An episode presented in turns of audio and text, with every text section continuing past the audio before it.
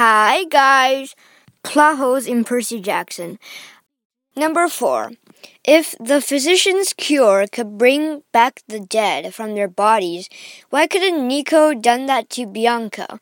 Or someone could have like rescued the greatest heroes in history like Hercules or Odysseus or the first Jason or Perseus. Number 5. In the Titan's curse, Apollo says that he is older than Artemis, though some myths say that Artemis is several days older than Apollo, as she saw her mother Leto siring Apollo and she brought Apollo to Olympus after all. Number 6.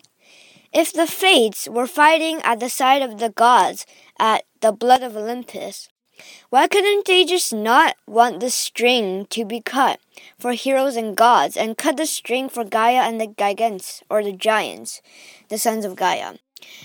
Like Artemis says to Percy in the Titan's Curse, life is a fragile thing. If the fates will the string to be cut, then not even I could prevent it.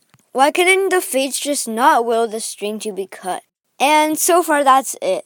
Six plot holes. I'll be back for more. Goodbye.